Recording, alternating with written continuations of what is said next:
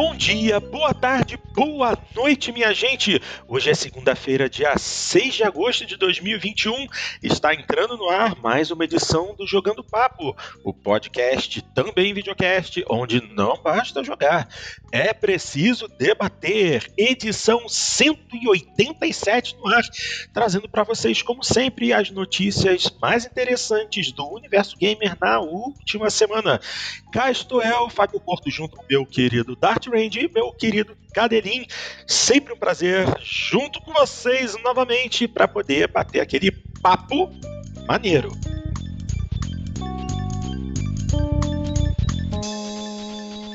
Vamos começar é, com notícias chatas para variar. É, adiamentos. Aliás, esse é o ano dos adiamentos. O Cadeirinho estava falando isso conosco pouco antes da gente começar a gravar. Esse ano tá triste. O que tem de jogo que estava anunciado para agora e vai ficar para frente não tá no gibi. Vou fazer a leitura aqui apenas de duas matérias falando de dois jogos que estavam sendo aguardados e ficaram para depois. Começando com Diablo Immortal, adiado para 2022.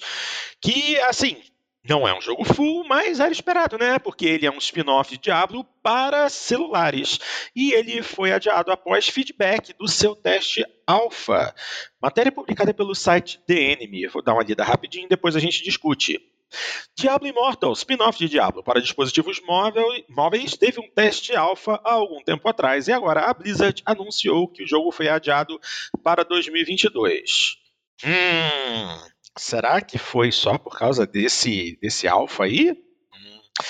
Diablo Immortal agora está planejado para ser lançado no primeiro semestre de 2022, o que nos permitirá adicionar melhorias substanciais a todo o jogo, disse a Blizzard em um comunicado à imprensa. De acordo com o anúncio, o atraso vai permitir que a Blizzard incorpore o feedback que recebeu durante o período de testes alpha para tornar o conteúdo PVP, como o Cycle of Strife, mais acessível, e o conteúdo PvE, como Reliquary, mais envolvente.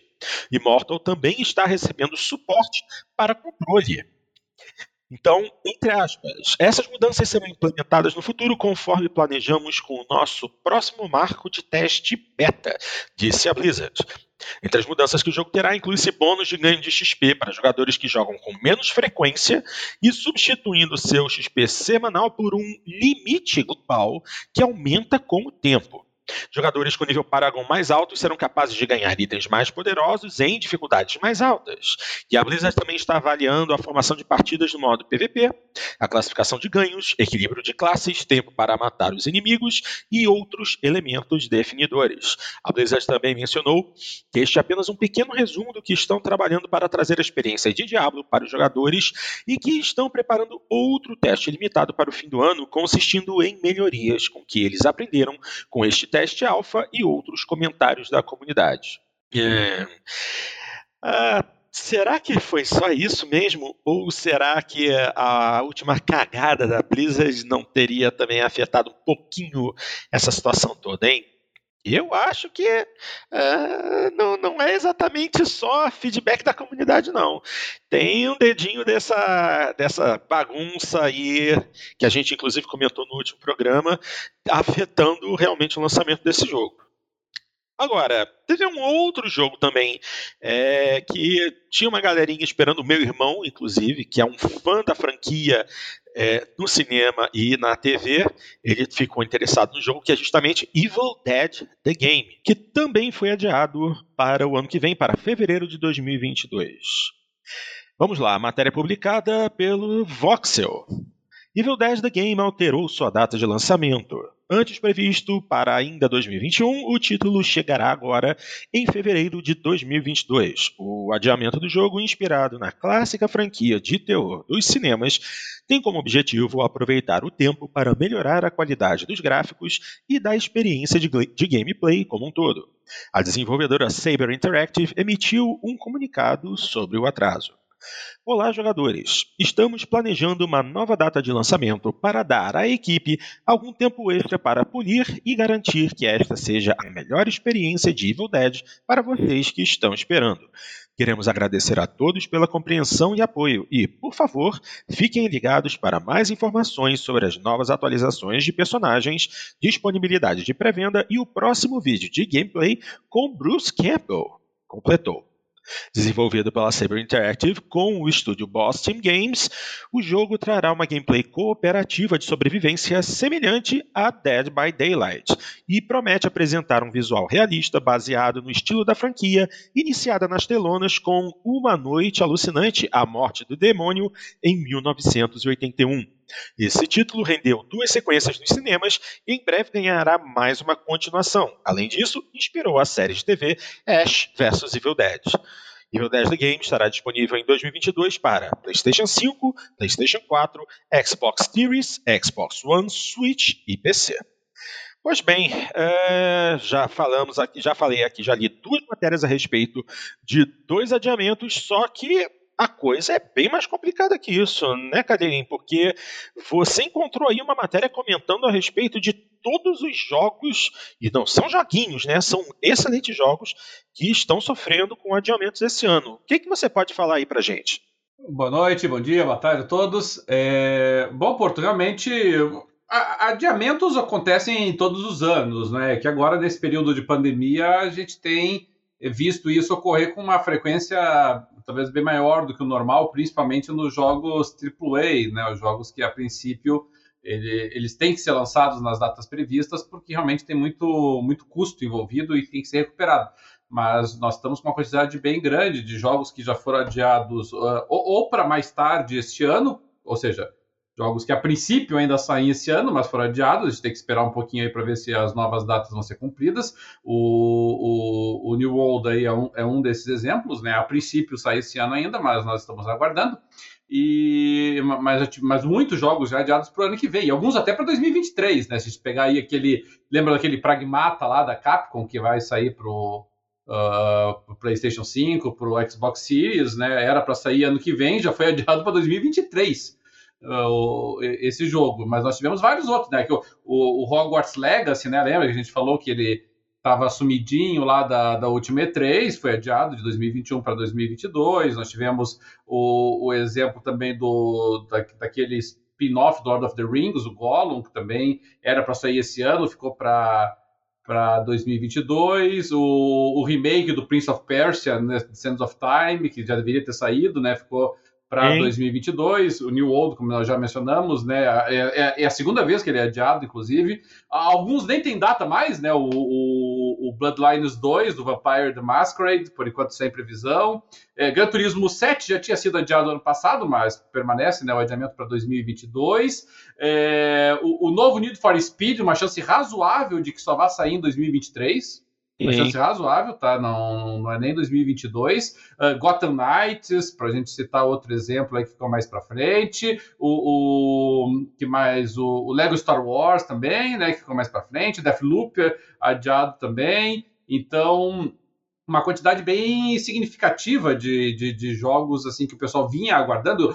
Isso para não falar daqueles assim que sabe se lá Deus se vão sair ou não, né? Como Skull and Bones, já abordamos isso em em outras ocasiões, né? E alguns que nós já mencionamos em programas passados, God of War 2, por exemplo, né? Que foi um dos, dos principais. Ghostwire Tokyo ficou também para para 2022. Horizon também. É, Horizon, mais recentemente, uhum. né? Então, então nós temos uma quantidade bem grande de, de jogos AAAs que nós estamos esperando para para esse ano que ficaram para o ano que vem. E isso só reforça, nós já destacamos isso em programas passados, né, Porto? Uh, o fato de que a, a, posição da Microsoft ficou muito tranquila esse ano daí. É, realmente é um ano que a Microsoft é, pode, é, pode, é, pode reivindicar para si, né? Porque a, Microsoft vem, já, já lançou aí o Flight Simulator, que fez muito sucesso, vai chegar ainda o Halo Infinite. Então a, a Microsoft está numa posição muito confortável esse ano, uma rara situação em que ela está confortável, porque não só a Sony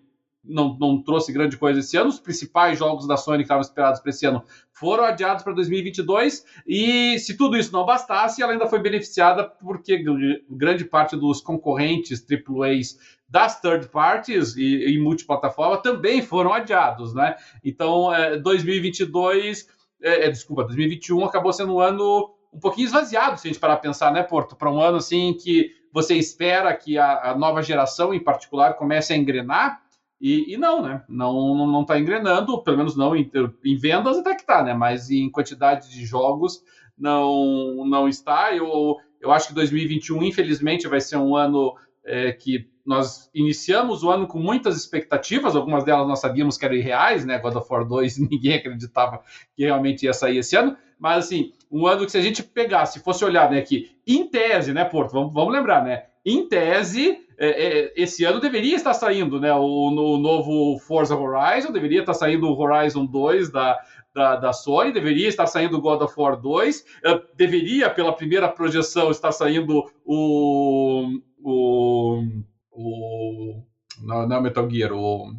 Uh, Pô, fugiu o nome coisa horrível. Bom. Gran Turismo 7. Também, exatamente, né? O, o 7 deveria estar saindo o Hogwarts Legacy. Então, uh, você deveria ter um ano assim cheio, recheado de coisa, e de repente não está. Aí a gente começa a olhar para 2022, né? Aí a gente olha para 2022 e pensa: a, a, Sony, por exemplo, vai entrar em 2022 com, com os dois pés na porta, assim, lançando God of War 2, lançando. É lançando Horizon 2, lançando também o Gran Turismo 7, vai, vai ser esse o 2022 da Sony, ela vai chegar com toda com todas essas armas, né? Fica, começa a ter projeções aí interessantes para 2022. 2021, infelizmente, fica meio enfraquecido em virtude disso, né? Verdade, a Microsoft realmente é, teve, vai ter um ano confortável, né? Esse ano, porque é interessante até é, trazer essa informação, porque, como nós já havíamos comentado no último programa, uh, os números de venda dos consoles estão surpreendendo. Mas, assim, enquanto pelo menos a Microsoft conta com uma arma pesada, que é o Game Pass, a Sony só está se sustentando com o próprio nome. Porque jogos novos mesmo a Sony não tem absolutamente nada, para não dizer absolutamente nada. Tivemos alguns bons jogos no lançamento. É, tivemos recentemente o Ratchet, Ratchet Clank Rift Apart, que é o jogo é um jogo muito bom. Tivemos Miles Morales, mas assim exclusivo nada.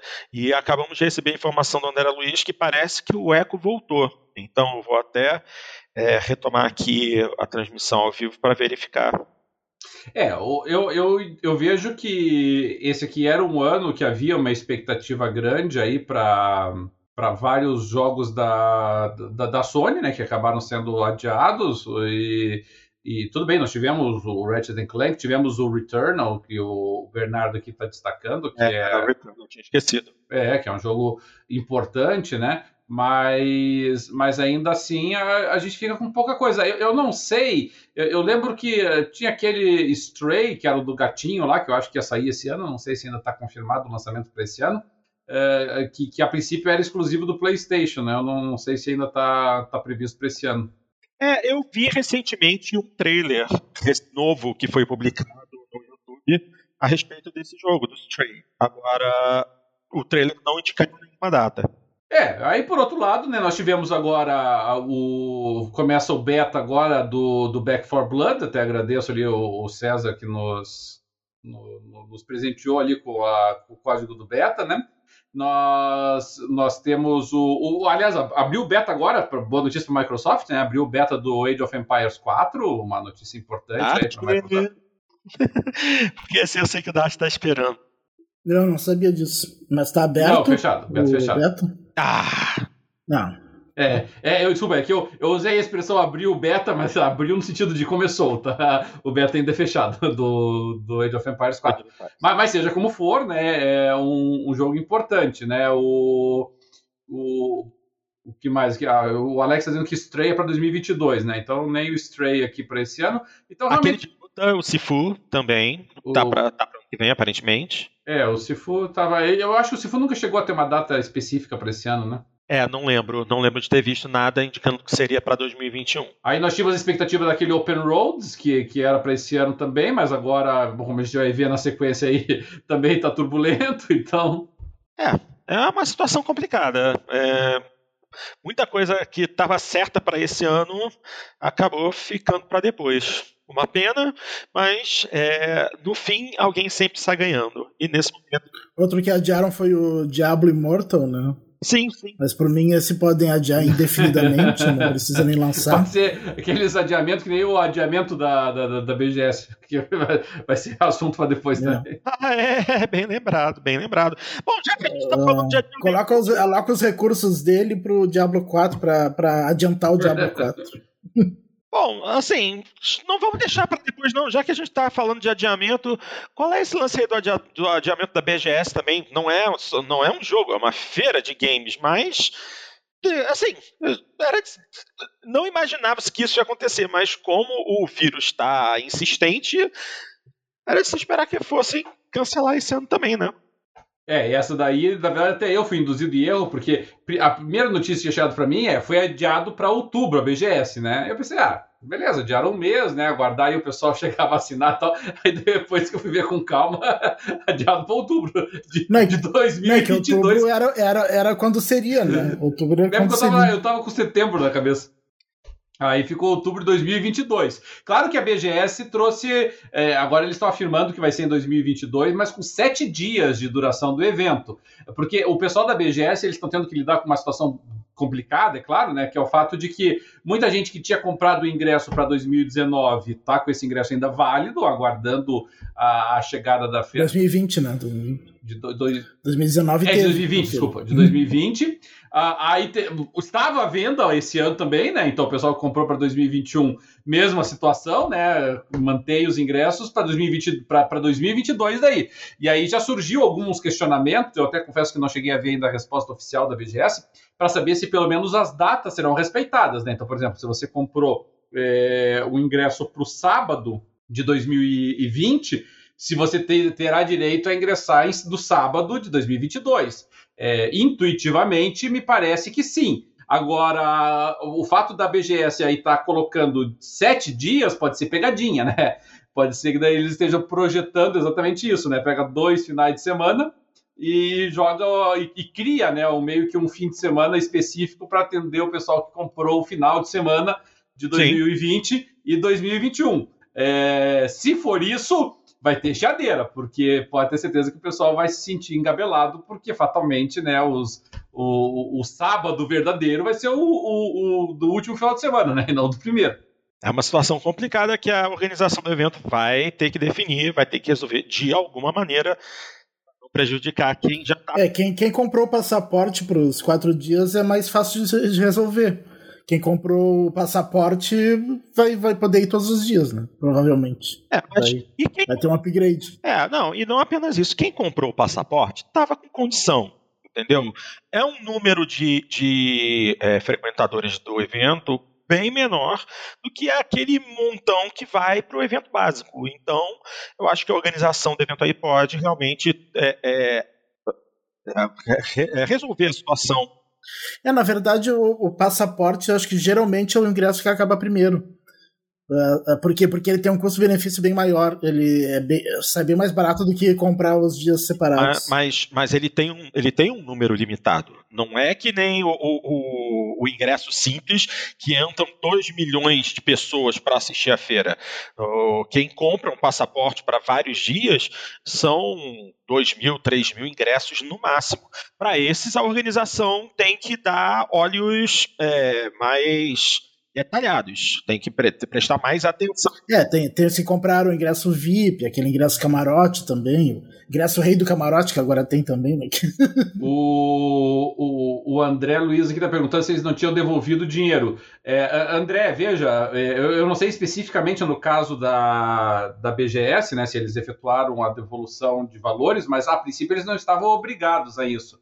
Porque nós, nós tivemos um uma alteração legislativa na Lei 14.046 de 2020, é, que, que, já previa a, que não seria obrigado o reembolso de valores pagos pelos consumidores. Ela foi prorrogada agora em julho desse ano pela Lei 14.186 e, e, elas garantem no artigo 2 que nas hipóteses de adiamento ou cancelamento de serviços, reservas ou eventos, entre 1 de janeiro de 2020 a 31 de dezembro de 2021, o prestador de serviços não é obrigado a reembolsar os valores pagos, desde que, é claro, garanta a remarcação dos serviços ou a disponibilização do crédito para uso ou abatimento na compra de outros serviços. Então, é, nenhuma dessas empresas de eventos ela está obrigada a fazer a devolução do dinheiro, tá? Ela tem que ou permitir a remarcação, que foi precisamente em tese, né, o caso da BGS, ou disponibilizar esse crédito para compra de outros serviços no futuro, né?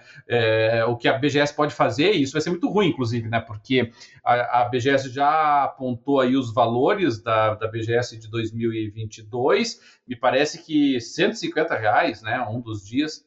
E, e aí, assim, vamos supor que eles peguem como crédito que o, cara, o que a pessoa gastou lá em 2020, ah, vai começar a confusão, né? Vai começar a, a discutir se o valor tem que ser o mesmo, se tem que corrigir monetariamente, se tem que compensar pela inflação, vai dar caquinho.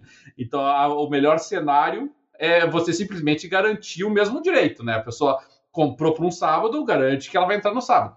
É, mas é isso que eles estão fazendo. Inclusive, eles estão chamando de super ingresso eles estão dando algumas vantagens a mais no ingresso, assim, tipo entrar uma, uma hora mais cedo, algumas ah. coisas assim, né? É, espero, espero que essa situação se resolva da melhor maneira possível para que ninguém mas, fique prejudicado, né? Mas esse ano tava na cara que não ia ter, né? Eles não estavam fazendo marketing nenhum. Eles estavam vendendo ingresso, mas estavam quietinhos, não, só, não faziam marketing. Só, só desses eventos online eles faziam marketing. Eles não, não falavam nada. É. E, e mesmo que, que que todas as pessoas já estivessem vacinadas até outubro, não daria mais tempo de organizar. É, né? esse é o problema, porque eu até acho, é. posso.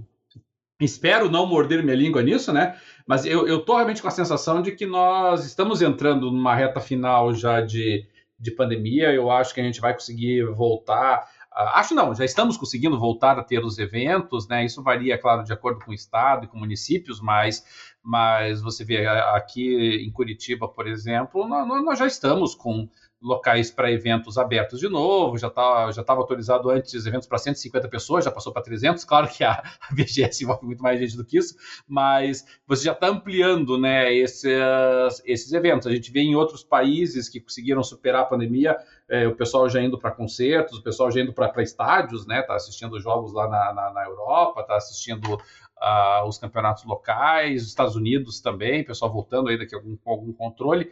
Então eu, eu acredito que talvez o final desse ano já pudesse, a própria, a própria Comic Con, né? É, com público reduzido, mas, mas sendo realizada. Então, é, eu, eu acho que até poderia, em tese, com várias restrições, conseguirem fazer. Só que, como você disse, Dart, não, não tinha como, né? Você, as próprias empresas não iam dar a cara para bater, né? Não colocar lá, Microsoft garante presença, é complicado nesse momento. É, vamos torcer que em é. 2022 a situação esteja mais tranquila. Ia ser, ia ser economicamente, uh, ia dar prejuízo se fizessem esse ano. Porque provavelmente ia ter algumas limitações, talvez eles uh, uh, eles fizessem assim, só, só entra quem já foi vacinado, daí excluiria todas as crianças, que é grande parte do público. Ah, eu, eu, não vou negar, eu tô morrendo de saudades de ir para essas feiras, eu irei para a BGS com ou sem credencial de imprensa, pouco importa, eu estarei presente, como estivemos em todas as últimas edições, né? Mas, mas eu tô com bastante saudade do BGS, a CCXP, todos esses eventos aí, eu tô com bastante saudades, eu espero que ano que vem a gente realmente consiga realizá-los. Tomara. É, eu acho que ano que vem já vai já vai estar. Tá... É, também acredito, também acredito. Já vai dar para fazer normal as BGS. Se Deus quiser. Também acredito que para ano que vem a gente finalmente esteja numa situação um pouco mais tranquila. Vamos em frente. Uh, próxima notícia. Essa aqui não vou mentir, estamos com, vamos falar sobre uma notícia que já está um pouquinho antiga, mas que é interessante de qualquer maneira. Ela foi publicada originalmente ainda no mês de julho, mas é legal, olha só. Jogadores relatam que New World da Amazon está queimando placas de vídeo GeForce RTX 3090. Ou seja, quem gastou 1.400 dólares na placa de vídeo nos Estados Unidos ou 10 mil reais aqui no Brasil, perdendo placa por causa de um jogo. É, é, é matéria publicada pelo Game Hall. E, aliás, essa matéria depois teve uma atualização. Vou começar pelo artigo original e depois. 10 mil reais na 3090? mais, mais caro? Aqui no Brasil é 20 mil, uma 3090. 10 mil é a 3080, eu acho, né? A 3070. De 1.400 dólares para 20 mil reais, vai tomar no toba. Que que é isso? é, uma, uma 3090, assim, bem pesquisadinho, você até acha na casa de uns 15, 16 mil. Deus! Tudo bem, como eu dizia, vou fazer a leitura da matéria original e em seguida de uma atualização. Vamos lá. Há vários relatos que New World, o novo MMO da Amazon, está matando placas de vídeo GeForce RTX 3090. O beta fechado começou ontem, ou seja, o beta fechado oficialmente começou em 20 de julho, para vocês verem como é que a gente está um pouquinho atrasado com essa matéria. É... uh, é, começou ontem e alguns jogadores descobriram da pior forma possível que o jogo está, de alguma maneira, fritando suas placas, causando um prejuízo enorme. Conforme relatado pelo site PC Gamer, os relatos foram feitos no subreddit de New World e postados também no Reddit da Nvidia, após um usuário dizer que sua RTX 3090 morreu durante o jogo. No entanto, há jogadores falando a respeito disso também no Twitter. Aparentemente, a situação ocorre apenas no modelo EVGA, ou seja, a EVGA é uma das fabricantes de placas que utiliza o design da NVIDIA. Então, apenas no modelo EVGA 3090 FTW, levando alguns jogadores a crerem que se trata de um problema específico dessa placa com o jogo. De qualquer forma, se você possui uma RTX 3090, mesmo que não seja esse modelo específico da EVGA, convém ficar longe do beta de New World até que isso seja resolvido. E logo depois veio uma atualização publicada pela Amazon Games, um comunicado oficial a respeito dessa situação. Abre aspas. Centenas de milhares de pessoas participaram do beta fechado de New World ontem, com milhões de horas totais jogadas. Nós recebemos alguns relatos de jogadores que usavam placas de vídeo de alta performance e sofreram falhas de hardware enquanto jogavam New World. Nosso jogo realiza chamadas padrão de DirectX, como providenciadas pela API do Windows. Nós não vimos nenhuma indicação de problemas generalizados com as placas da série 3090, tanto no beta ou durante os diversos meses de teste alfa. O beta fechado de New World é seguro para jogar. Para reforçar esta segurança aos jogadores, iremos implementar um patch de atualização hoje com a opção de limitar os quadros por segundo na tela de menu. Estamos muito gratos por todo o apoio que os jogadores têm dado a New World por todo o mundo e continuaremos a prestar atenção em seus feedbacks por todo o beta e além. E aí, só para complementar, logo depois, dois dias depois, saiu uma matéria dizendo que a EVGA confirmou que iria substituir placas RTX 3090 queimadas por New World. A reportagem diz, após os vários relatos de jogadores que tiveram suas placas GeForce RTX 3090, mais especificamente o modelo da EVGA 3090 FTW queimadas enquanto jogavam o beta fechado de New World da Amazon, a fabricante disse que irá efetuar a, a troca das placas. Abre aspas. Sim, todas as placas 3090 com defeito serão substituídas, disse um porta-voz da EVGA ao site PC Gamer. Portanto, caso você tenha sido vítima desse problema, contate imediatamente a EVGA para solicitar a troca da sua placa de vídeo. Bom, quer dizer, está confirmado e ó, a outra coisa importante que é preciso ser mencionada é que, de acordo com o youtuber JZ200, usuários que possuem placas de vídeo Radeon RX 590, 6800, 6800 XT, 6900 XT e GeForce RTX 3080 e também tiveram problemas similar, similares, é, sugerindo que existe alguma coisa errada no modo como o New World renderiza seus gráficos. Ou seja, aparentemente é, o problema é um pouco mais complicado. Mas, desde então, acho que é, não houve mais nenhum relato de grande importância. De qualquer maneira, Ainda bem que a EVGA resolveu trocar as placas queimadas, mas muito interessante, né? Isso acontecer. É muito raro é, um jogo simplesmente matar um, uma placa de vídeo dessa maneira. Nunca tinha ouvido falar disso.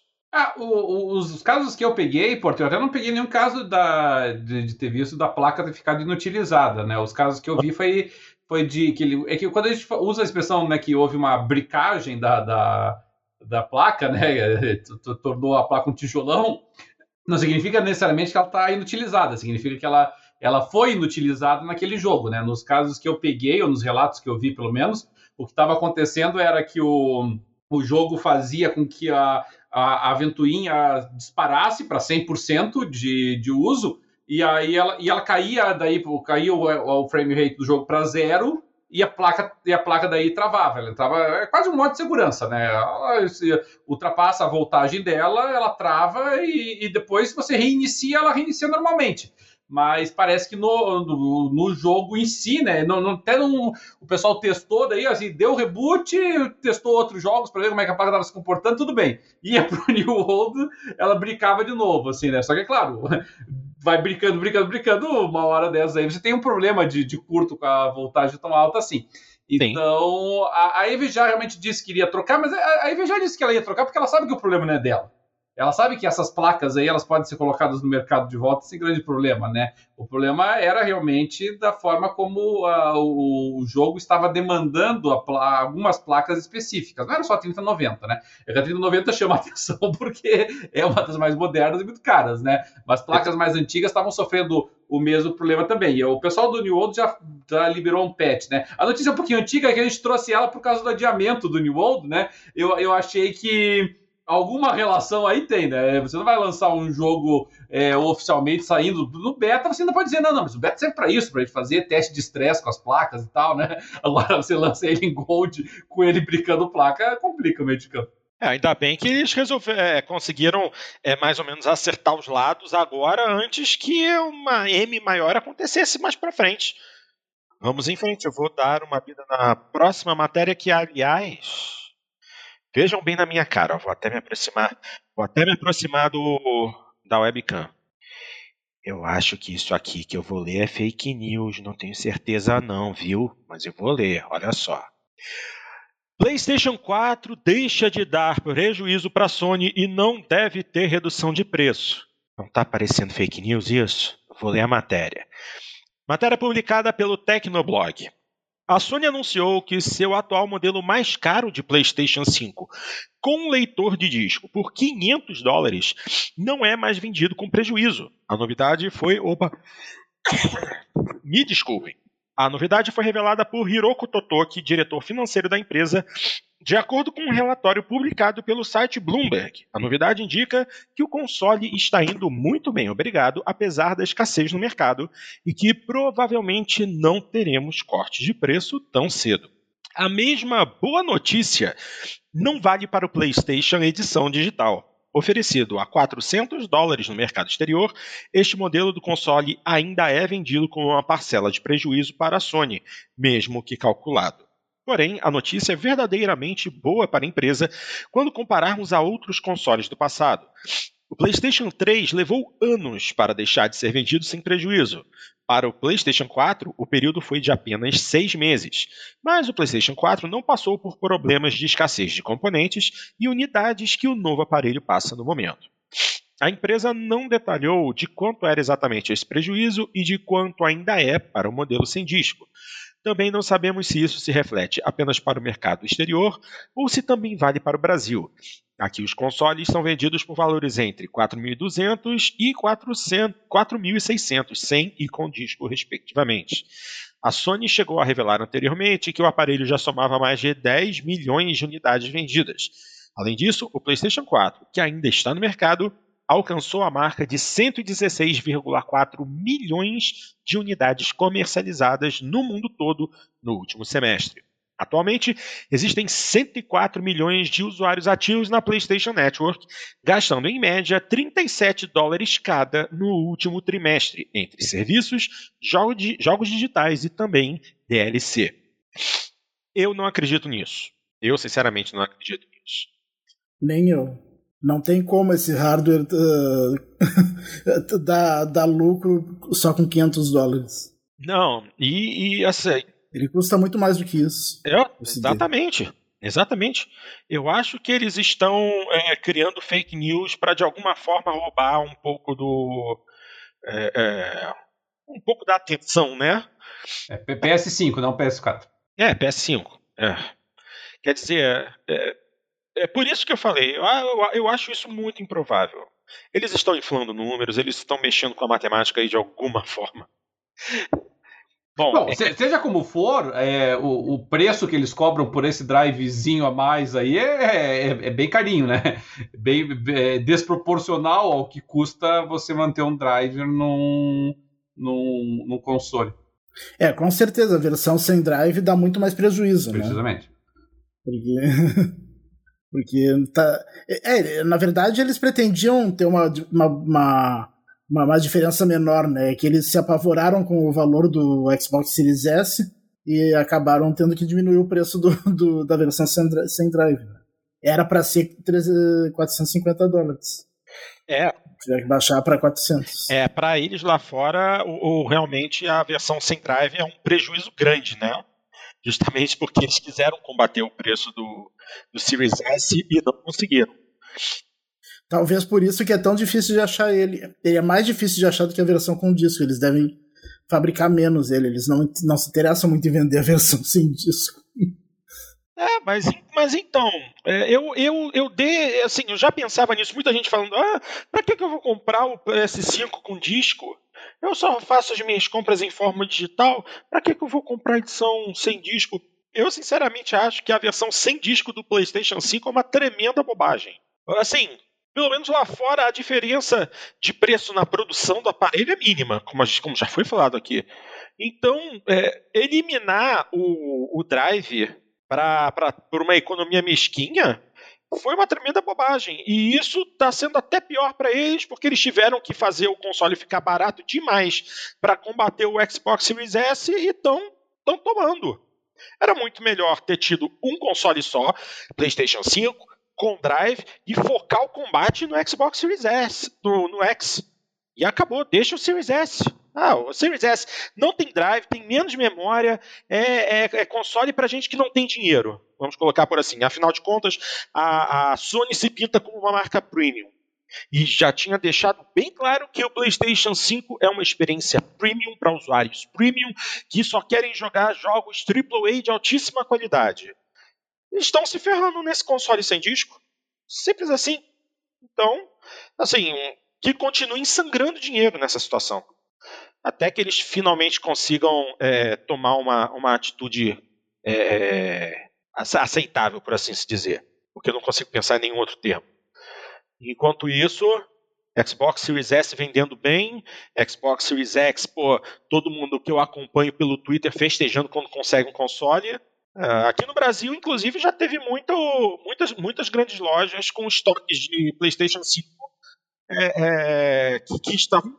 Os, os, os, estoques não estavam acabando de uma hora para outra. Eu acompanho aquele, aquele aquela conta tem estoque do Twitter, e o que mais aparece agora é estoque de PlayStation. Os estoques de Xbox ainda estão curtos.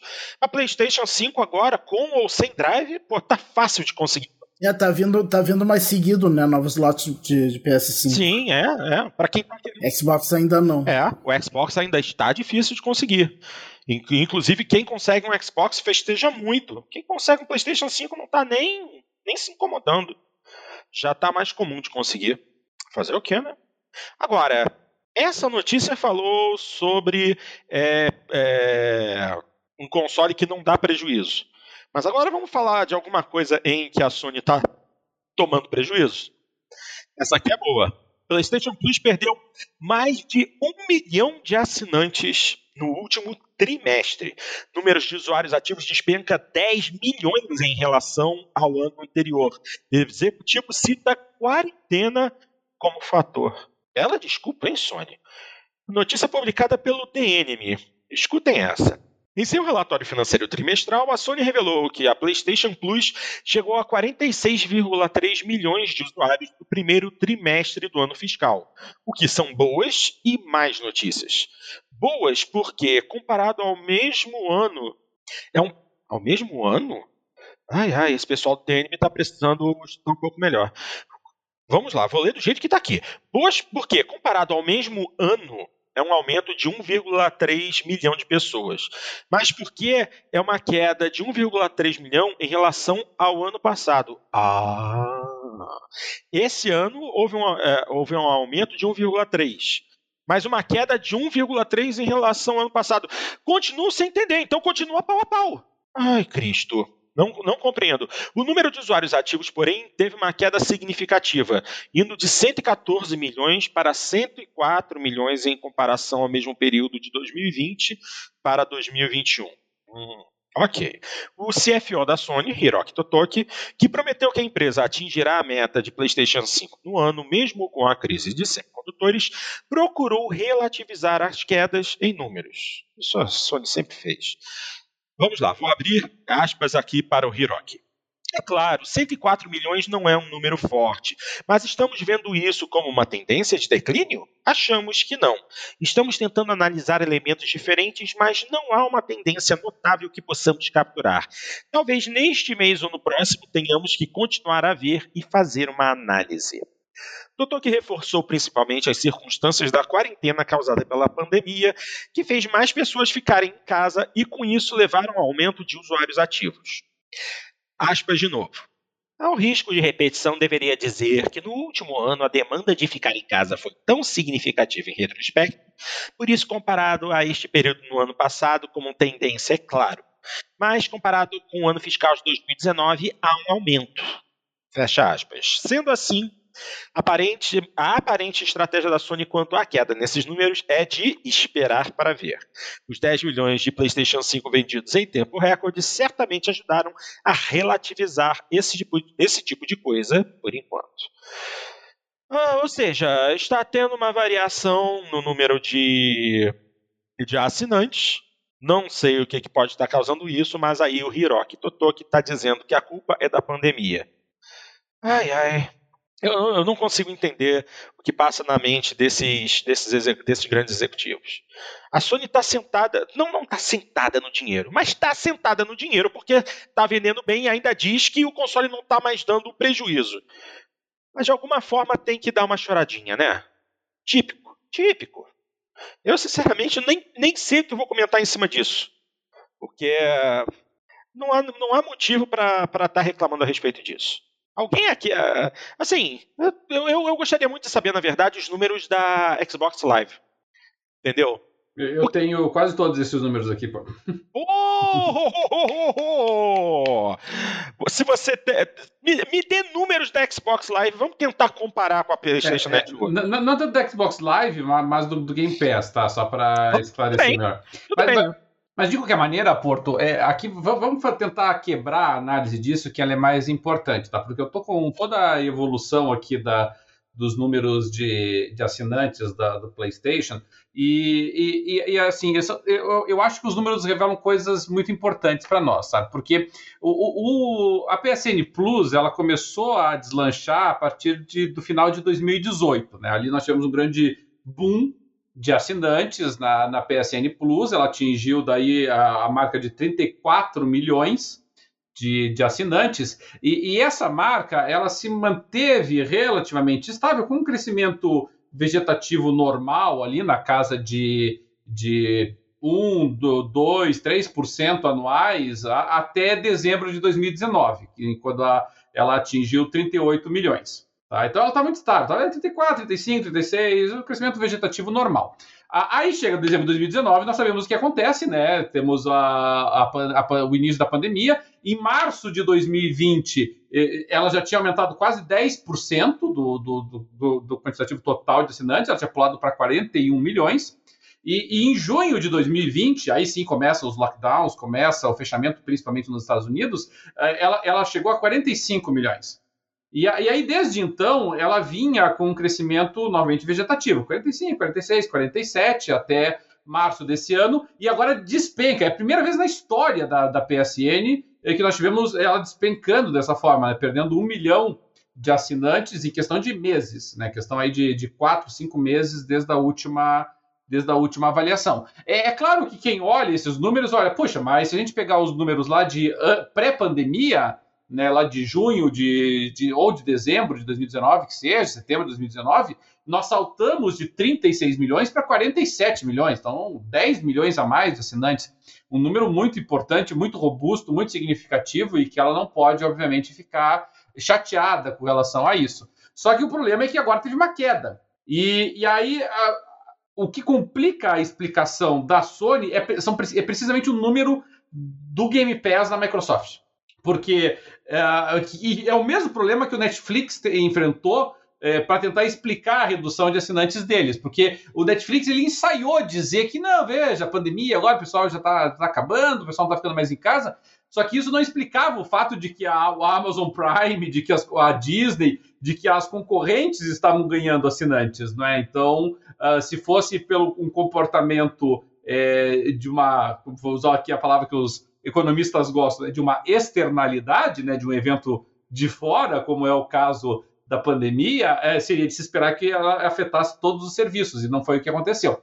E aí a gente olha para os números do, do, Game Pass, é, que obviamente é mais caro do que a PSN Plus, e, e o Game Pass, na última contagem dele, ele estava com 23 milhões de assinantes.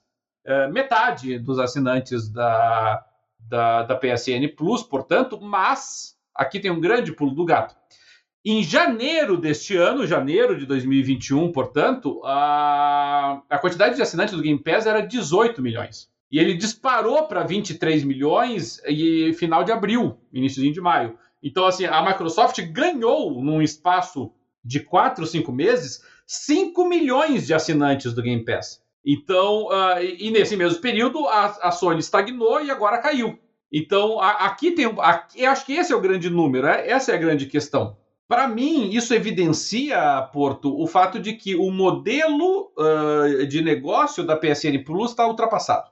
Assim como a Live Gold estava ultrapassada, né? ou está ultrapassada, ela ainda oficialmente né, ainda está ali, mas é, ela está ultrapassada. Né? Não, não, nós não estamos mais vivendo numa era em que as pessoas estão dispostas a pagar para poder jogar online, né? E, e, achar que ah, o que justifica esse pagamento é o fato de que eu ganho alguns joguinhos todo mês. Né? Eu não vou nem entrar na discussão se os joguinhos da, da, da Live são melhores ou piores do que o da PSN Plus. A, a verdade é que não, não se justifica mais esse modelo. Ele foi interessante 10 anos atrás. Né? Ali, ali teve alguma novidade nisso. A, a, atualmente já não é mais. Né? E aí, realmente, o, o que complica para a Sony é exatamente a, existência do Game Pass. É, porque o, pessoal olha para a Sony e diz: não, tudo bem, a PSN Plus é mais barata do que o Game Pass, obviamente, mas o que, que eu ganho em retorno? E, e olha o que, que o Game Pass oferece em retorno. Né? O, que, o que, que a Sony fez em termos de avanço do seu conteúdo online, da sua estrutura de serviços multiplayer, do, da sua interface, da sua funcionalidade, é, para devolver ao usuário o valor que ele estava pagando?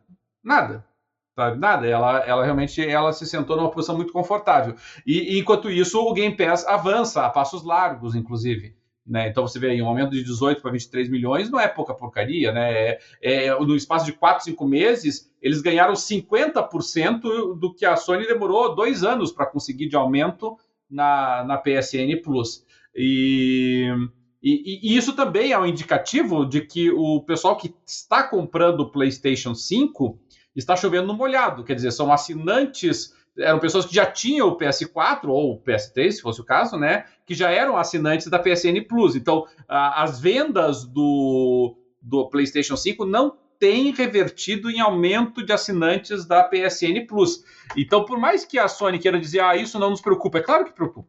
É, é óbvio que preocupa, entendeu? Você não pode ter um serviço que está estagnado enquanto o serviço do, do teu concorrente está galopando sabe? Porque vai ter a pressão, não é nem uma questão de concorrência, é uma questão de pressão interna, né? O, o, o pessoal, das, do, os proprietários do PlayStation, com toda a razão, vão passar a exigir mais. Né? E aí a dúvida que a Sony tem que ter é: as pessoas, esses meus usuários, estariam dispostos a pagar por um serviço similar, né? Como eu tentei implantar com a PSN Now e com o PlayStation Now, e, e por enquanto o pessoal não aderiu, o pessoal não, não entrou no barco. É, e é claro que as propostas são diferentes da, do, do, Game Pass do PlayStation Now, mas a Sony não conseguiu vender essa ideia ainda para ela e ela tá se, deve estar tá se perguntando: eu estou disposta a oferecer um serviço similar, mas cobrando daí mais caro, cobrando um preço é, é concorrente ao da Microsoft? Eu tenho condições? E aqui eu estou achando que o grande problema da Sony é ela não tem condições. Pô. Ela não tem condições. E não, e não é nem uma questão financeira. Ela não tem condições de estrutura. Ela não tem estrutura de serviço online capaz de dar conta do recado. É, esse é o grande problema da Sony. Não é que ela não queira, não é que ela até não tenha dinheiro para até subsidiar a, a, essa, esses jogos, é que ela não tem estrutura online para ofertar algo remotamente similar ao Game Pass. Esse é o grande problema da Sony. Né? A Sony talvez tenha que olhar e procurar por parceiros, talvez tenha que olhar para o Steam e verificar se o Steam consegue entrar na jogada, não sei, ela, ela, ela, ela precisa disso.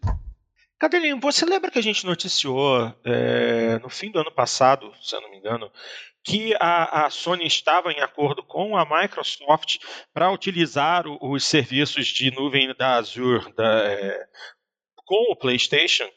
A gente deu essa notícia e. É, tinha lá... feito uma joint venture. É, e de lá para cá não ouvimos mais nada. É, sumiu mesmo. Eu até tenho que dar uma pesquisada depois para ver em, em que pé que é porque nós conversamos justamente a respeito disso, que talvez esse fosse o primeiro passo para a PlayStation Network finalmente se atualizar, eles oferecerem um serviço superior para o PlayStation 5. Inclusive, eu acho que quando essa notícia saiu, o PlayStation 5 ainda não estava nem oficialmente à venda, mas a gente acreditava que seria uma coisa boa para a Sony e de lá para cá não tivemos mais nada a esse, a esse respeito. É, eu mesmo, Porto, estou dentro desse um milhão que deixou. Não, eu, eu já tinha deixado antes a, a, PSN Plus, eu, eu deixei. Quando, quando venceu a minha. Porque eu tinha. Eu, eu tinha assinatura da, da PSN Plus. É, que, eu, que eu usava um cartão, né? Que eu, que eu fazia a renovação dela. Aí, uhum. quando o meu cartão venceu, Aí a PSN mandou um alerta para mim, dizendo: Ó, oh, o teu, teu cartão já não é mais válido, né? Você tem que substituir a forma de pagamento. E eu não substituí, né? Eu deixei morrer a assinatura. E, e, e vou te dizer, não, não sinto falta. Não sinto falta. Até porque, como a, a, maioria dos jogos que eu jogo não, não são multiplayer, né, não são online, eu, então o único jogo que eu usava o multiplayer da Sony, que, na Sony, que era o Rocket League, eu passei a jogar no PC e no qual, diga-se passagem, eu não pago para jogar multiplayer. então, então é, para mim ficou muito claro, sabe, que o modelo de negócios da, da PSN é, Plus está tá antiquado, né? E aí você manter a PSN Plus para te dar ali dois jogos por mês, enquanto eu, eu tenho já assinatura do Game Pass, tanto no PC quanto no Xbox, né? Me dando acesso a muito mais jogos do que isso, e jogos bem mais interessantes do que os que costumam ser disponibilizados na, na PSN Plus, eu, eu não senti falta nenhuma. Assim como eu não, eu não sentiria falta também, Porto, se a, se a Live Gold fosse um serviço apartado quer dizer, ele é um serviço apartado, mas eu digo, se ela já não se eu já não tivesse ela na minha assinatura do, do Game Pass Ultimate, porque porque também não me faria falta a, a, a Live Gold, sabe? O, o Game Pass já me dá o que eu preciso. Então, eu acho que tanto a PSN Plus quanto a Live Gold tem que ser aposentadas mesmo, são modelos que tiveram sua época, foram importantes, é, mas acabou, acabou. Agora não temos que partir para outro. É, eu mesmo tenho repensado a minha necessidade de ter a minha conta Live Gold ativa, porque eu tenho jogado muito pouco online. até na verdade, recentemente eu tenho jogado até um pouco mais online aquele joguinho de drift que eu peguei com o Car X Drift Racing Online. Eu entro nas salas e fico rodando lá com os outros, com os gringos e tal.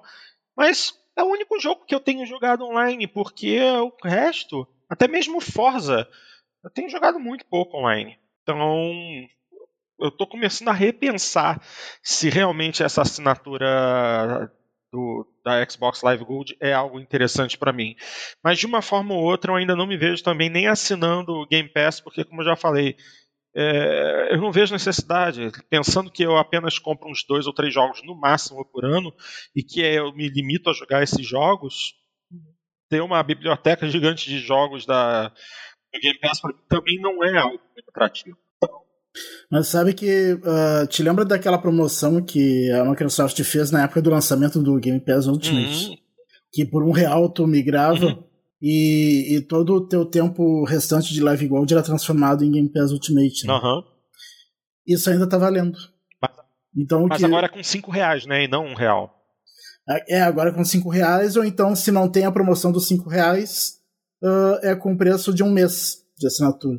Uh, então, o que muita gente faz é compra 3 anos de Live Gold adiantado, coloca lá, daí uh, não, tem, não pode estar ativa a assinatura do Game Pass, né? Então, quem, quem tem Game Pass deixa vencer, né? Tem que esperar, parece que no mínimo 24 horas, daí compra 3 anos de Live Gold, paga 5 reais, e, e esses 3 anos são convertidos em, em, em, Game Pass Ultimate e ainda ganha um bônus de 3 meses a mais, uma coisa assim. Pô, esse povo é. Tá, tá bom. então, então acaba saindo o preço, praticamente o preço de, de 3 anos de Live Gold três anos de Ultimate. É, o meu, eu tenho um amigo meu que comprou recentemente um, um, Xbox e ele fez o esquema com o cartão aí, assim. E, e, não, não que precisasse, ele tinha dinheiro suficiente, mas, mas ainda assim usou a. É, mas, mas é que. Não, é, a Microsoft disponibiliza isso, né? Então, Microsoft, ainda está funcionando. É, a Microsoft abre a brecha, não tem nada falando contra nos termos de uso, então tem gente usando. Sim, não, não julgo, não julgo. Se a Microsoft não sabe agir, ela tem que aguentar as consequências. É, que foi uma promoção de lançamento que ela resolveu manter. É. Então, problema deles.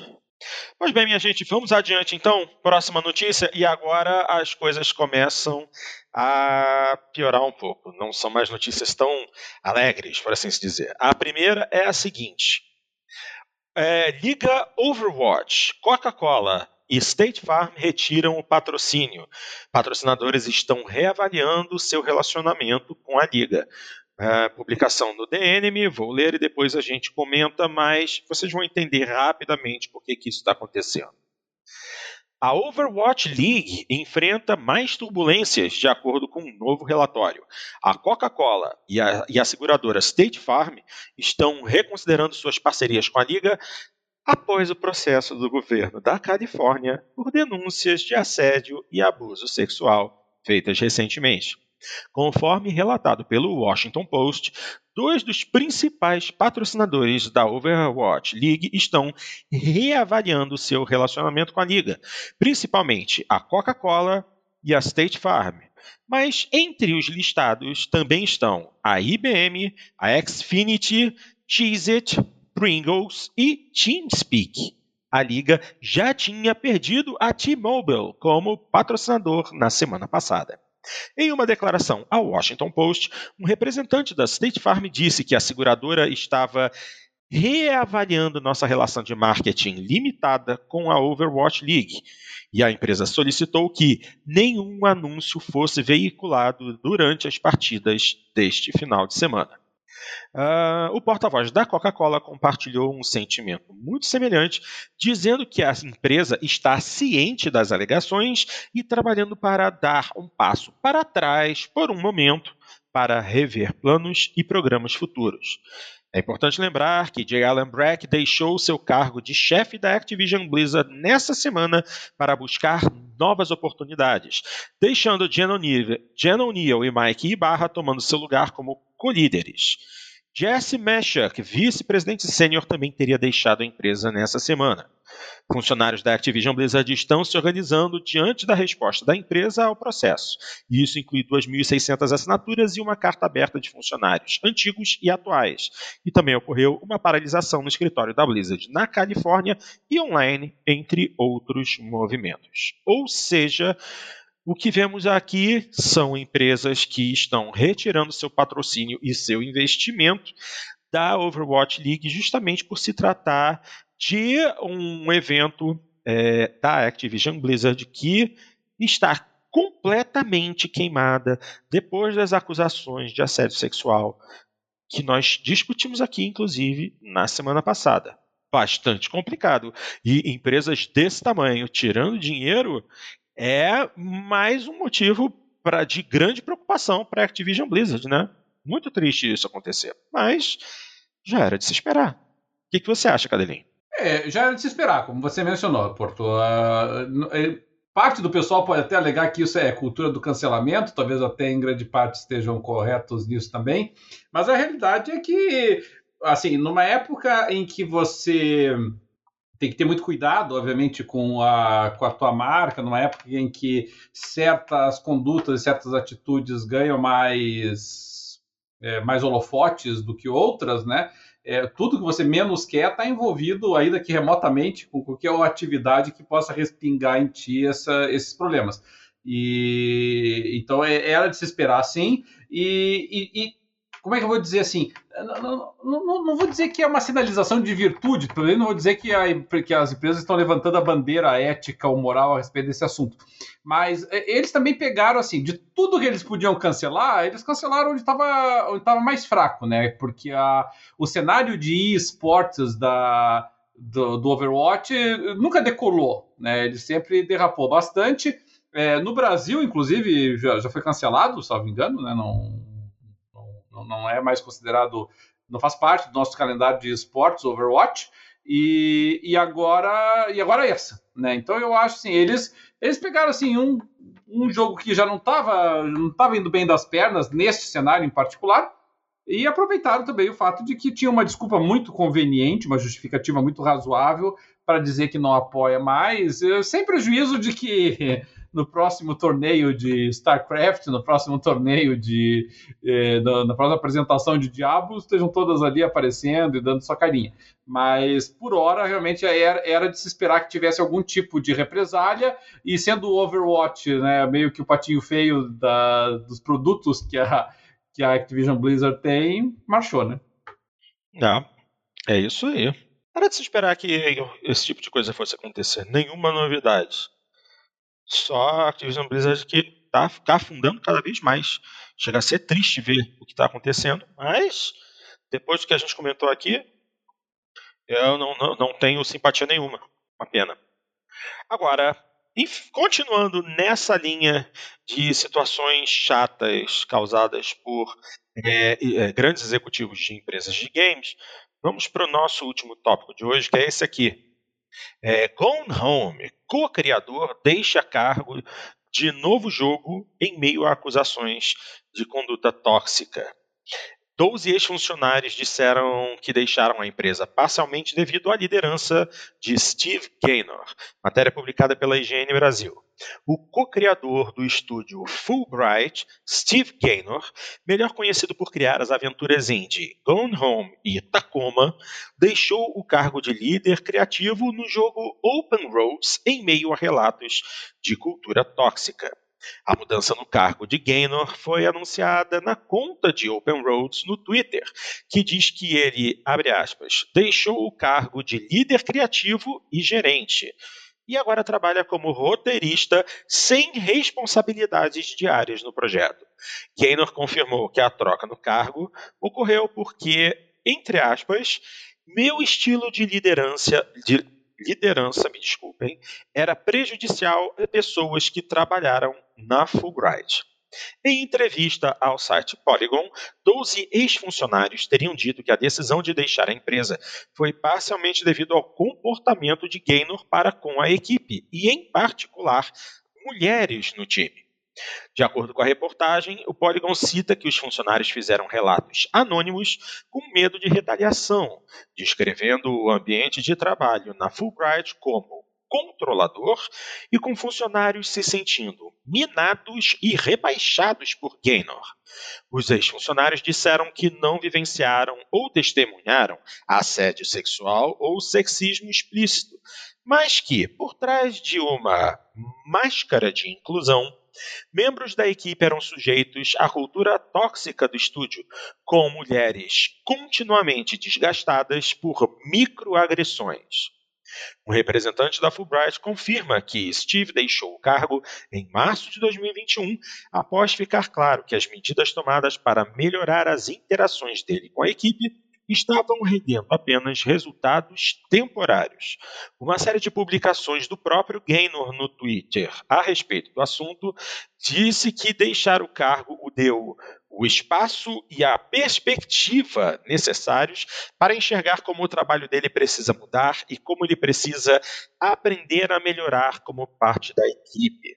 Ele termina a declaração dizendo que deixar o cargo de desenvolvimento diário em Open Roads foi a decisão certa. Open Roads é uma aventura narrativa sobre uma mãe e uma filha que embarcam em uma viagem para descobrir o que foi deixado em locais evocativos perdidos no tempo. É, é interessante.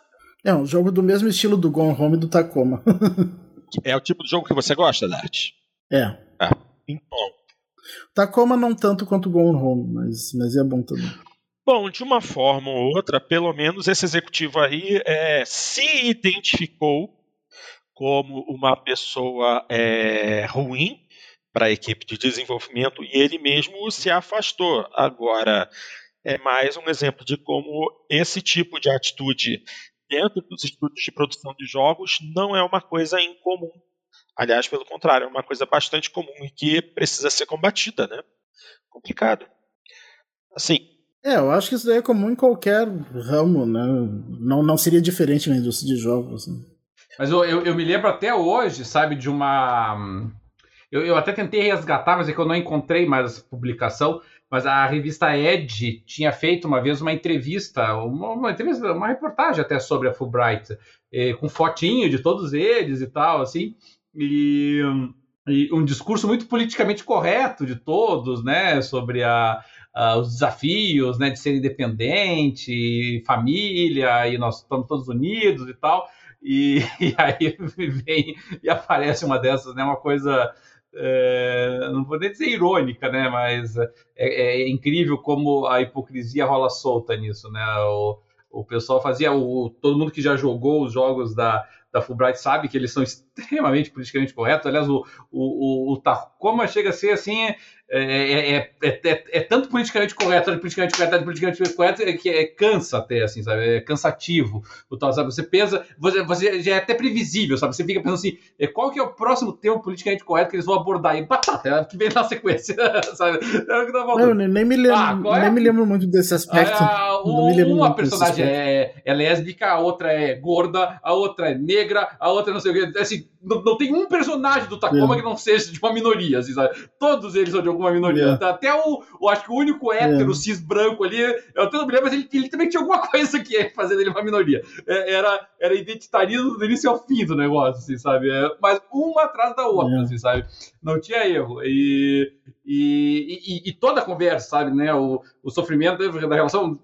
Não tô necessariamente criticando, eu só acho que é, era, era cansativo, virou quase panfletagem em determinado momento, sabe? É, é mais interessante, de repente, você pegar um daqueles temas e explorar, né, do que você pegar e. É, agora vamos apresentar lésbica, agora nós vamos apresentar a capitã, que é gorda e negra ainda por cima, e ela é comandante, e, sabe, e começava um atrás do outro, assim, sabe, era o tempo todo isso.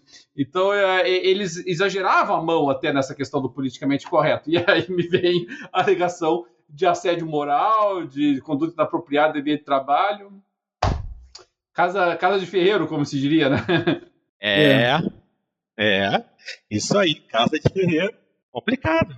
É, mas isso é, é. normal. Acontece muito. É verdade. Agora, um dos. É, agora eu posso estar. Eu tô tentando me recordar aqui do. Acho que tem um personagem que é hétero, cis e branco no Tacoma, e se não me engano, ele é, é, é Eu não sei se ele é ambientalista ou coisa parecida, mas é algo assim, eu, eu vou recordar, uma hora eu vou recordar. Mas, mas é, que é alguma não... coisa é.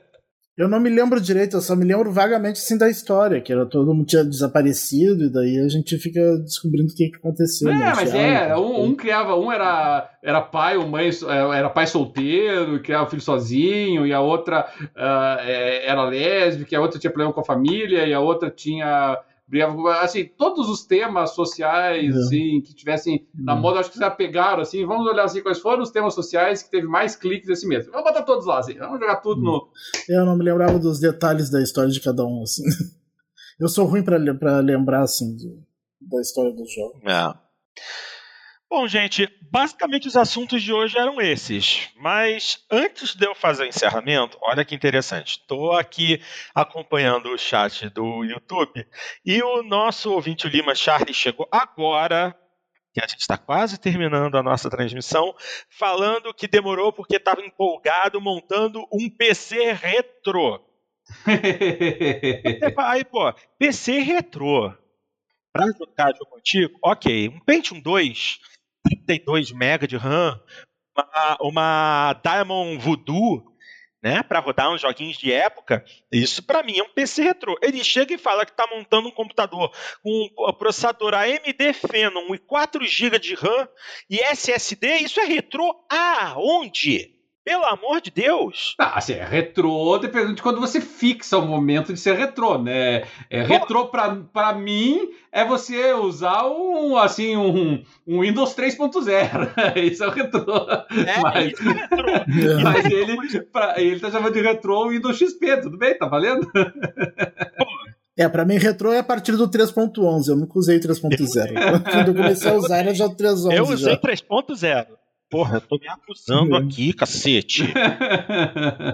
É, eu comecei no 3.11. Mas, mas, mas fica a minha fica a minha carta de amor aí, porque eu amava o Windows XP, foi um dos melhores Windows que eu mexi. O melhor. Foi é, melhor. é. Então, talvez uma, uma, disputa, uma disputa apertada ali com o Windows 7. É, eu, eu não me lembro se o Windows 7 ele era tão bom ou, ou, se assim, o Windows Vista foi tão ruim que eu passei a amar retroativamente o Windows 7. O 7 era bom. O 7 era bom. O 7 era bom. Não, o 7 é muito o 7, bom. O 7, a Microsoft deu verdadeiro suporte a ele o tempo todo. Foi um sistema operacional que funcionou muito bem e era muito bem suportado. Entendeu? Quando quando a. Não, e se tu vai usar ele hoje ainda, ele, ele, ele, não, ele não tá velho ainda, não. Ele, ele ainda o funciona meu, O meu bem. PC do Rio, PC que tá na casa dos meus pais, que foi um PC que eu montei pouco antes de me mudar, ou seja, foi em 2015 e eu me mudei em 2016. Eu lembro que na época eu paguei uns 4 mil reais para montar aquele PC muito dinheiro, porque eu botei uma GTX 970 nele. Pô, é, gastei 4 mil pratas naquela máquina. Mas hoje não é nada demais. Mas, cara, é... aquela máquina eu montei com Windows XP e tá com XP até hoje. Eu falei para meus pais, não vai botar o Windows 7, não vai botar o Windows 8, não vai botar o Windows 10. Essa aqui é a minha máquina de jogos mais antiga, quero deixá-la o mais leve possível. Ela vai ficar no XP e assim está. No, com o XP não, no 7. Vai ficar no 7 e assim está. Nada de Windows 8, Windows 10, deixa do jeito que tá, porque tudo boto naquela máquina, roda suave. É, inclusive, eu, eu, aqui eu posso. A minha memória pode estar tá me traindo, sabe? Mas eu, eu, acho, eu, eu acho que eu só saí do Windows XP quando, quando chegou realmente o Windows 7. Eu, eu fiquei com o Windows XP por muito, muito tempo, assim, sabe? Foi uma. O Windows serviu muito bem. Um, um, outro Windows que. Não, eu tive o Vista. Eu Não, tive o Vista. Vista. E, na época, e na época eu comprei ainda por cima. Nossa. O Vista era muito ruim. A versão Ultimate é, um, dele. Um, um, Windows que eu tenho muita. Não sei se vocês repararam, mas o final do nosso programa ultimamente tem sido tudo de reminiscências e é, naftalina, né? Isso é bom, é, é. O, um Windows, só que daí nem todos. É, eu era muito jovem, mas eu, ainda assim eu, eu tenho boas recordações, é, foi iníciozinho da minha adolescência. Foi o Windows 95. Muito porque bom. o Windows 95 uh, pra, foi, foi assim, o primeiro Windows assim que eu mexi que ele era autossuficiente. Porque os outros Windows anteriores, pegar o 3.0, assim, ah, ele tinha algumas facilidades e tal, mas assim, não adiantava. Se eu queria fazer alguma coisa assim um pouquinho mais complicada, saía pro, pro DOS. Eles eram uma interface gráfica do é, DOS, na verdade. Né? Ah, o, Windows, o Windows 95 foi um Windows mesmo, né? Ele tinha ali o prompt do DOS, claro, mas, mas ele já era funcional, né? Ele era uma coisa assim, quase que independente do, do, do, diferentemente dos outros, né? Que era só uma máscara, realmente, como o Dart destacou. Sim.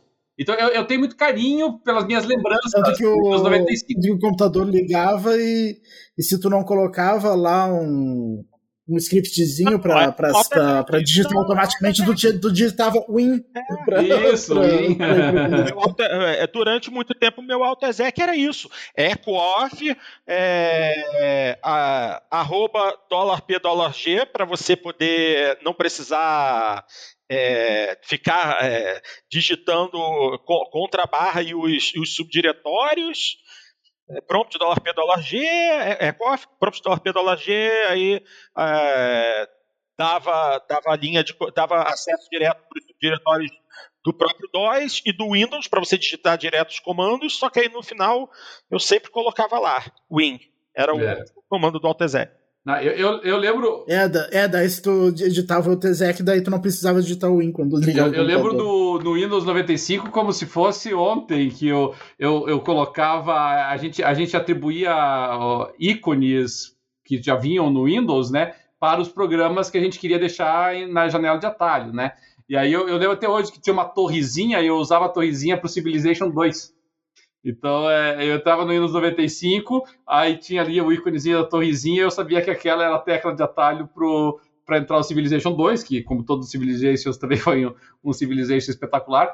Mas, mas eu me lembro muito bem do Windows 95 nisso. Mas, para mim, até hoje, não é não é opinião unânime, tem muita gente que acha o Windows 95 melhor, tem gente que acha o Windows 7 melhor, mas para mim o Windows XP ainda é o que eu tenho mais carinho. Cara, eu não tô acreditando que eu estou fazendo isso. Eu estou digitando nesse momento do, no chat é, uma linha de comando das antigas é, C2 é, é, que, que eu usava para desfazer um arquivo zip é, de um jogo que estava em disquete Aliás, errei, eu botei PKZip, não era PKZip, era PK no zip. É, é bem isso. Tinha um joguinho zipado no disquete, você tinha que digitar uma linha de comando enorme no DOS para o... conseguir descompactar. O, o, César, o César tá falando aqui que o Civilization 2 era fantástico. até pouco tempo atrás, até pouco tempo não, até uns 5, 6 anos atrás, César, eu ainda tinha em casa o manual do Civilization 2. Era um tolete desse tamanho assim. E, e, nem era o maior manual que eu já tive, tinha um joguinho mais antigo ainda, que era o Falcon, o Falcon 3.0. O manual do Falcon 3.0 era uma bíblia. era gigantesco. Mas o manual do Civilization 2 eu tive muito tempo. Ah, eu tenho é. até hoje guardado uma porrada de manual de jogo antigo lá em casa. Assim, é, tinha o jogo, tinha um jogo baseado em é, um jogo da de, oh meu Deus, de Dungeons and Dragons, o RPG. Tinha um jogo de PC dele que o manual era um tolete de 400 páginas. Ah, sim, o, eu, eu acho que você está falando do, do Under Mountain, não, não? Ah, cara, teve tanto jogo bom é, baseado em Dungeons and Dragons naquela época. Tanto jogo. Pô, eu tenho os manuais disso guardados. Ó, é, tenho, tenho os manuais do primeiro Wing Commander ah, esse. É, opa, opa. Opa! opa. Ah, eu não vou, não vou conseguir encontrar agora aqui. Mas, mas, com, mas além do manual, tem as, as specs das naves espaciais? Os, eu, os... Claro que eu tenho, eu tenho o raio-x das naves, né, Boguinha? Isso daí. Era o Boguinha. Ô, oh, tempo bom. Era o Boguinha que eu vou achar agora esse troço aquelas caixonas de PC, gente, caixa de PC. Você pegava aquele caixão lindo, todo colorido. Dentro vinha um monte de disquete, ou vinha, ou já vinha um CD, com os manuais bonitos, com tudo. Eu, inclusive, é, eu passei uma semaninha na casa dos meus pais no final do meu do meu descanso agora no fim de julho e obviamente eu estava no meu quarto lá, né, que foi o quarto onde eu vivi por 37 anos e estavam lá todos os meus jogos, meus videogames antigos, minhas miniaturas, todas as minhas coisas estavam guardadas lá. Aí eu fui pegar algumas, alguns dos meus discos de Xbox 360, de PlayStation 3 para ver, também estavam lá os meus discos de PlayStation 2. E assim, a primeira coisa que eu me lembrei foi pegar os jogos da Rockstar. E por que, que eu fiz isso? Porque tanto no PlayStation 2 com os todos os cinco jogos da franquia GTA que saíram no PlayStation 2, mais o GTA 4 e o GTA 5 e o Red Dead Redemption 1 no Xbox 360, todos recheados de manuais. E não só os manuais, todos os mapas. Ai, lá vem o cadeirinho agora. Só para me fazer matar saudade. Opa, como não? Aqui, atenção. atenção. Esta aqui é a spec da Rapier. Ah, meu Deus do céu! Coisa boa! Todas, todas elas aqui, ó. Aqui, ó. Todas aqui, ó. Raptor, as naves dos Kyurati, aqui assim, aqui, ó. Símbolozinho do Commander ali no cantinho. Joguei muito, joguei muito. Jogo, Mas jogo essa, essa ah, não é a maior preciosidade. A maior preciosidade é esta aqui, ó. Esta aqui. Esse aqui é o manual do Ultima. Do primeiro Ultima? Do primeiro Ultima. E esse aqui, meu buguinho, meu buguinho não acabou ainda aí. Esse, esse eu não joguei. Esse aqui é o mapa do Ultima 3. Então, que vinha junto com o encarte do jogo.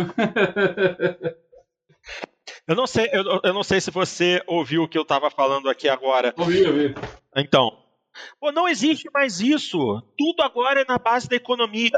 Assim, a, a, a única coisa que me surpreendeu, na verdade, foi que eu não sei se eu comentei com vocês, ou se eu comentei no programa, que eu comprei Cyberpunk 2077 em disco. Uhum.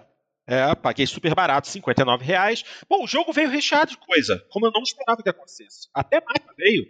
Você conhece o Commander, Porto? Ó, esse daqui era o mapa do universo do Commander. Ah. Inteiro, com todos os sistemas, as galáxias e tal. Mas isso veio com o jogo? Esse daqui, ele veio com o. Esse aqui eu não lembro se foi com o Commander Armada hum. ou se foi com o Commander Privateer. Foi um dos dois. Isso aqui é a versão nacional, tá? Isso aqui é em português. Nossa! Esse aqui tá em português, daqui, ó. Projeção Aquend, assim nomeado, nomeado em homenagem ao Dr. Shari Aquend, tudo. Esse é em português, inclusive, foi edição nacional. Pô, edição nacional, se bobear, era da Brasoft. Provavelmente. E aqui tem muito, ó. Esse daqui, esse mapa é maravilhoso. Esse aqui é do último, é um pouquinho mais novinho, é do Última 6.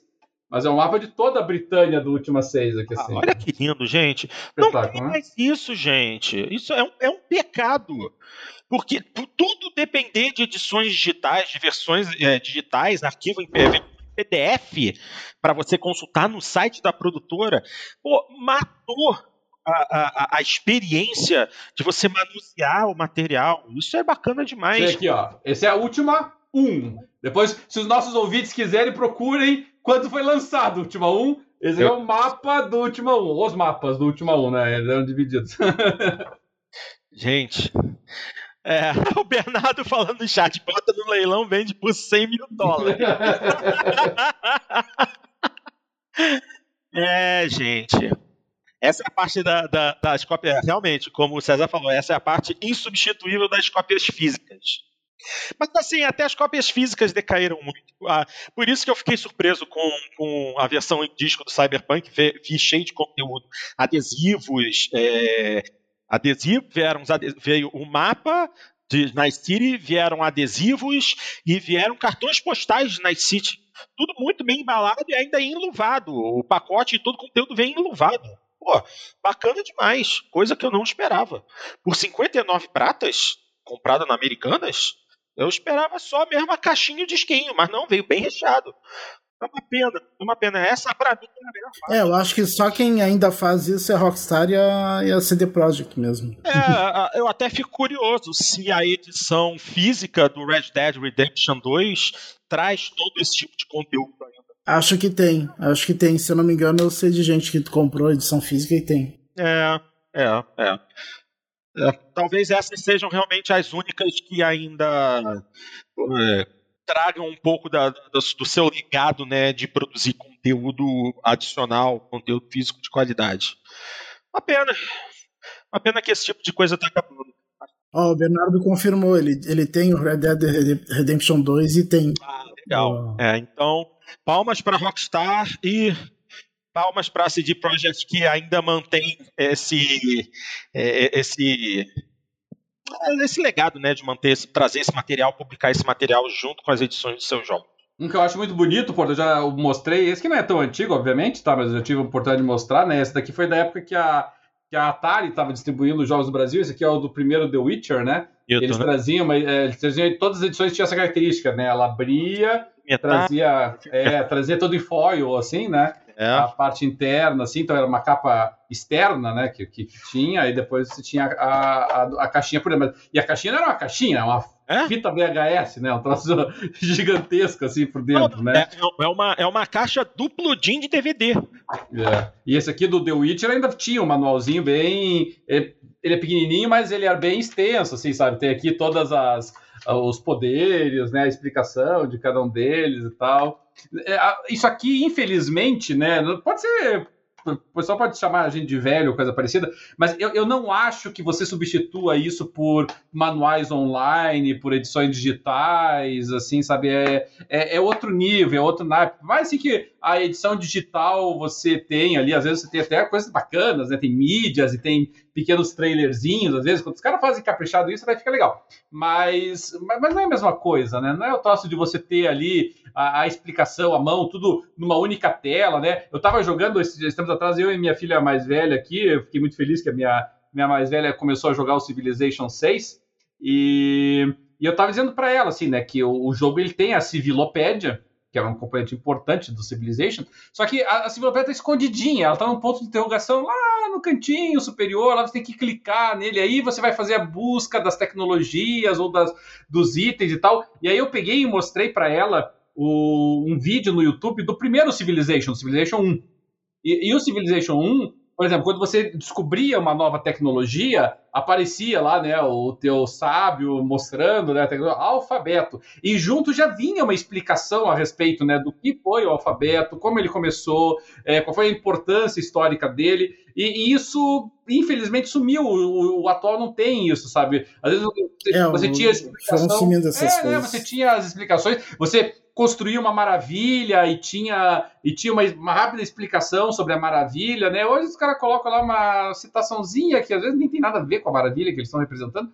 E, e, fica por isso mesmo. Eu achei que tá lá, a informação tá lá ainda, tem bastante informação, até é bem útil, mas mas tá muito escondida, sabe? Você, infelizmente, você tem que esfregar na cara algumas coisas. A gente tá, a gente tem que parar de ser de ser, como vou dizer assim, assim de ser preguiçoso para ler as coisas, sabe? É, você vai jogar, ah, eu vou jogar Civilization, mas eu não quero ler. Eu vou jogar Civilization, mas eu não quero ver ali a árvore de, de tecnológica, eu, eu não, não quero ver quais são a, as habilidades da, da, das unidades, né? O que, que uma unidade leva a outra.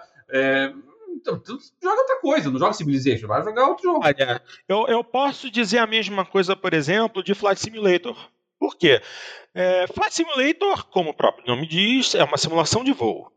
Quando você está lidando com um avião, você precisa conhecer determinadas características é, do avião que você quer utilizar e como ele se comporta no mundo real para poder agir de forma correta. Por exemplo, você tem que saber é, por quanto tempo você pode voar com um avião, dependendo do tamanho do tanque. Você tem que conhecer, é, saber qual é a velocidade ideal de decolagem. Você tem que saber a velocidade mínima é, até o momento em que o avião estola, que é, ou seja, que ele perde sustentação. Você tem que conhecer né, o teto de voo. Você tem que conhecer determinadas características para poder pilotar. Antigamente o Flight Simulator, ok, isso já tem bastante tempo, até o jogo tinha poucos aviões, mas o Flight Simulator tinha um manual que explicava esse tipo de coisa, você conhecia melhor a aeronave antes de voar. Isso acabou. Você quer saber a respeito de um determinado avião que está no jogo, que você gosta, que você quer pilotar, para não fazer besteira ou fazer tudo errado, o seu é seu trabalho agora caçar na internet a respeito para aprender esse tipo de coisa. Antes você recebia um material, entendeu? E pior, às vezes tu quer caçar na internet uma informação e tu não acha a informação escrita. Tu só acha um vídeo no YouTube. É, mais isso, né? Que é um vídeo de é um vídeo de 10 minutos que poderia, que poderia ser um parágrafo que tu lê em um minuto. É. Exatamente. Não, o pessoal não tem paciência para prestar atenção nas coisas. É, até, embora, claro, minha filha ainda é, é pequena, né? Tá com 10 anos de idade, mas eu. Eu, eu falei pra ela, ela tava jogando esses dias atrás, ela ganhou o jogo do Civilization ainda na, no, modo mais, mais fácil de dificuldade. Uhum. Mas uh, aí eu cheguei e perguntei para ela, né? Ela estava jogando com a Cleópatra, por exemplo. Aí eu perguntei qual é o nome da tua capital. E ela uhum. não lembrava o nome da primeira cidade dela. Eu digo, preste atenção no negócio, você tem que ver ali, entendeu? Você tem que saber, até para se orientar no jogo, entendeu? Chega uma hora lá, você está num jogo lá maior, ela está pegando um mapa pequeno, você vai jogar um mapa grande, você tem que lembrar quais foram as suas primeiras cidades, porque você, você começa a se orientar, assim, quais são as cidades mais antigas, as cidades que você já desenvolveu mais, quais, quais, foram as, quais são as cidades que têm algumas uh, é, maravilhas que você vai utilizar, que vão beneficiar a tua produção, o seu, seu oriente, né? Isso fora o conteúdo histórico, né? De você saber né, o que, que é Rasquedé, o que, que é Tebas, o que, que é Memphis, o que, que é. Entendeu? Vai, vai entendendo a origem disso. Agora, depois disso tudo dito, e para a gente não se estender muito mais, porque já estamos com um programa bem grandinho, quando falaram para nós que uh, iríamos é, partir para as edições digitais, porque seria mais prático e mais barato, nós até deixamos de lado essas coisas boas das edições em disco, das edições físicas, que eram um material que acompanhava das edições. Só que o que está acontecendo não é aquilo que nos foi prometido, porque nós deixamos de lado o material impresso, os discos, a mídia física, partimos para o apenas digital. E a, a, a, vantagem do preço, que era um dos fatores principais para essa transição, já acabou. Aliás, acabou há muito tempo. Hoje, inclusive, a gente tem essas, essas aberrações como o, o, o, o Cyberpunk, que, pô, eu comprei por 59 reais, uma edição em disco com conteúdo, com manual, com mapa, e se você for, for comprar a versão digital do mesmo jogo hoje numa das lojas, seja PlayStation ou Xbox, você está pagando 200 reais no jogo. Eles ainda cobram 200 reais. Quer dizer, é, não, não dá para entender o que está acontecendo com o mercado hoje. É muito esquisito isso. Entendeu? Eu fico muito triste. Muito, muito triste. É, mas é que. É que também eles não. As edições físicas que ainda existem, eles, eles empobreceram, tornaram iguais às digitais, né? Não tem nada. É. não vem nada a mais, né? Então. O, que assim, não precisava ter acontecido dessa forma. Entendeu? Não precisava. É, é, é, eles falaram que é, economizavam na, na, impressão, que não precisava imprimir manual, é, não precisava preparar aqueles manuais. Pô, lembra de, de, de, Street Fighter que vinha um manual mostrando todos os personagens, todos os golpes. Acabou. Acabou. Eles acham que a pessoa compra o jogo já sabe exatamente como é que o jogo funciona. E não é assim. Muita gente pode estar entrando no, no universo do jogo e vai, vai acabar completamente perdida. A não ser que pô, passe horas caçando informação na internet. Entendeu? Eu acho isso muito triste. Muito triste. Estamos andando para trás.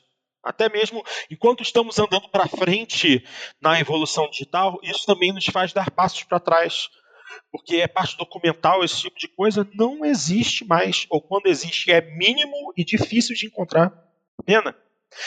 É, que hoje o pessoal, geralmente quando pega um Street Fighter, já, já viu tutoriais no, no YouTube, coisa assim.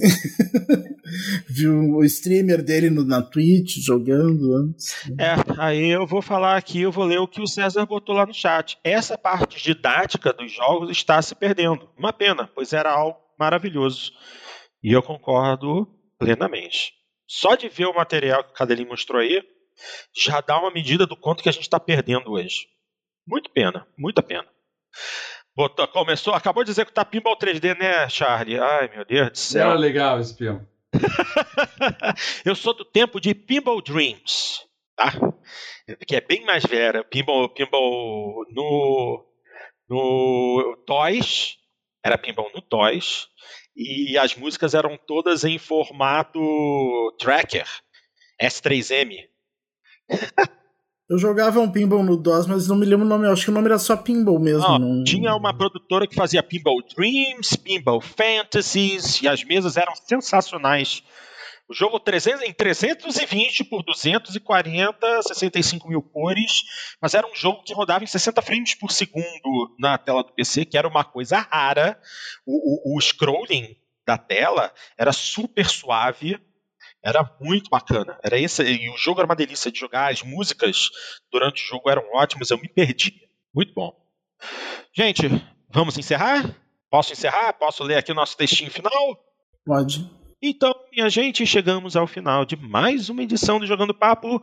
Primeiro, como sempre, agradecendo a galera do chat do YouTube que esteve conosco durante a transmissão, participando. É, tivemos hoje o César Armelin, nosso grande César, André Luiz, Eduardo. Eduardo? Eduardo, eu tô, ficando maluco. Bernardo, Papstick, gente, eu tô ficando velho, eu tô ficando chato. Bernardo, Paps, Antônio Marcos, Alex, Lucas Daniel e agora no finalzinho apareceu aqui o Lima Charlie, que inclusive acabou causando é, essa nossa temática retrô aí no fim do programa. E a gente muito obrigado por estar conosco até agora. Se você chegou ao nosso programa aqui no YouTube e curtiu o nosso trabalho, dá uma curtida aqui nesse vídeo, assina o canal e clica no sininho aqui embaixo do lado direito para poder ser notificado assim que uma de nossas transmissões estiver agendada, para poder nos acompanhar ao vivo ou assistir a gravação que será disponibilizada em seguida, com o Dart agendando nossa transmissão. Com antecedência, todos serão notificados bem antes da gente entrar no ar. E não se esqueçam de compartilhar nosso material para que mais pessoas conheçam o nosso trabalho. Nós fazemos esse podcast sem nenhum ganho financeiro, apenas pela paixão que temos por essa indústria que tanto nos traz alegria mas que tem trazido algumas tristezas nessas últimas edições, hein? Vou te falar. Se você não tem como acompanhar a gente em vídeo ou simplesmente prefere a edição em áudio, basta nos procurar em qualquer agregador de podcast ou nas mais variadas plataformas de distribuição de áudio, como Spotify, Deezer, Amazon Music, TuneIn Radio e algumas outras. Vocês acham a gente, viu? Também convido vocês a acompanharem nossa página no Facebook e também no Instagram, porque durante a semana, sempre que surge uma notícia notícia interessante ou algum meme a respeito de jogos ou coisa parecida, a gente compartilha, certo? Se você quiser ter suas palavras lidas e comentadas por nós, é muito simples, é só mandar uma mensagem para aquele nosso e-mail super repetitivo, o jogandopapo@jogandopapo.com.br. Você pode mandar participação em áudio, a gente bota para tocar aqui no programa e discute em seguida, certo? Mas, se você quiser se tornar um integrante honorário da nossa equipe e participar da nossa gravação ao vivo, é só manifestar seu interesse também através do nosso e-mail. Assim a gente entra em contato e repassa todas as informações necessárias para que você possa estar conosco ao vivo, tá bom? E é isso aí. Eu, Tarte Cadelinha, agradecemos muito a paciência, a audiência de cada um de vocês e aguardamos por vocês novamente semana que vem com o Jogando Papo 188. Estamos chegando nos 200, hein? Um grande abraço a todos vocês e até semana que vem.